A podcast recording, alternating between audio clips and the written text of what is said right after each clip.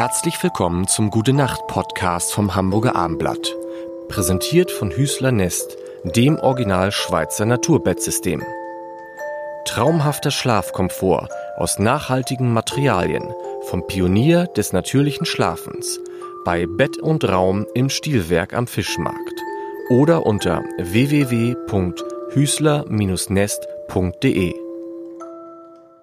Mein Name ist Lars Heider und Johannes Oerding und ich haben in der letzten Folge über darüber gesprochen, wie man Lieder macht. Und jetzt würde mich interessieren, du hast gesagt, Leute, kauft euch ein Album.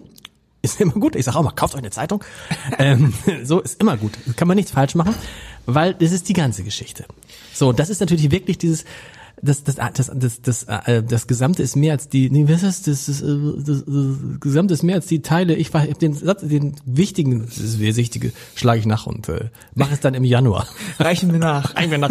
Aber mich würde interessieren, wer entscheidet am Ende eigentlich, welche Titel da draufkommen? Weil du gehst wahrscheinlich ins Studio und hast mehr Titel als auf so einem Album passen. Moment, auf so einem Album würden ja ganz viele Titel passen, oder? Ist ja völlig Wurst. Nee, du hast, bist schon begrenzt, Okay. weil das ist ja ein Speichermedium, wenn man jetzt von der CD ich. redet, Mhm.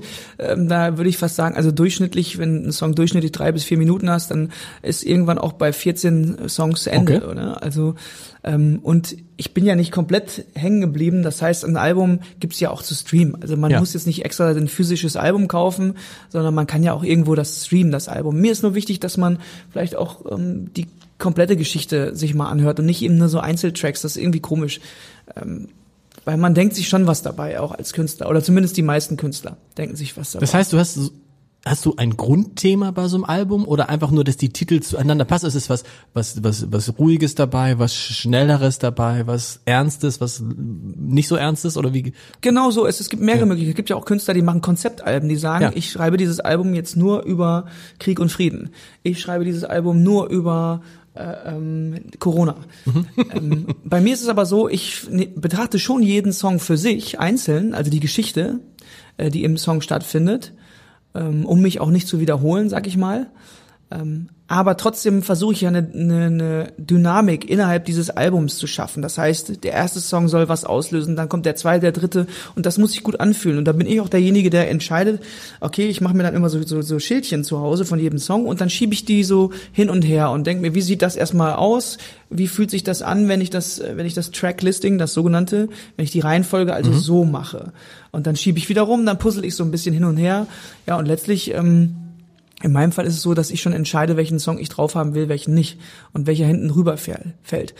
Aber man merkt das auch im Produktionsprozess schon. Dann merkt man schon, welcher Song ist einem wichtiger, welcher nicht. Wo gibt's dann vielleicht doch die mehr, mehr Reaktionen von außen oder von den wichtigen Leuten, die man mit einbezieht.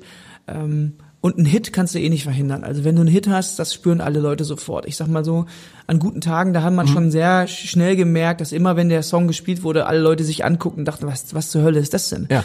Und ähm, das schreibt man aber nicht oft, sowas. Und ähm, das ich weiß nicht, ob man das auch erzwingen kann. Also ich glaube, dass es gibt Leute, die schreiben sowas einmal im Leben, ne? Also und One-Hit-Wonder manchmal- gibt's Ja, auch. manchmal ist es auch nur ein Zufall. Ich, ich, ich weiß noch, ich habe mal mit Marian Gold, dem Sänger von Alphaville, zusammengesessen vor 15 Jahren, glaube ich. Hat er mir eine Geschichte erzählt, dass er ähm, wirklich noch einen letzten Song geschrieben hat, den er selber nicht gut fand.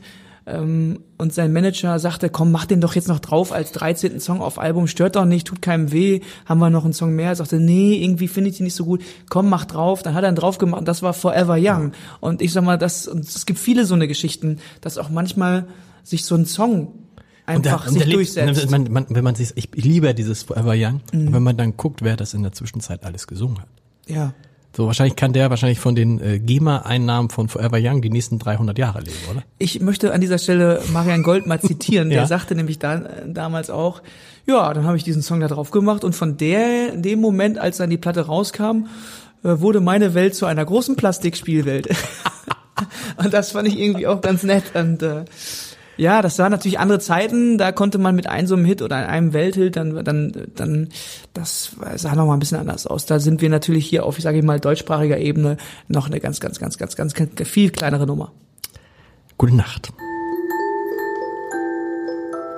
Schlafen Sie gut. Am besten in einem Naturbettsystem von Hüßler Nest.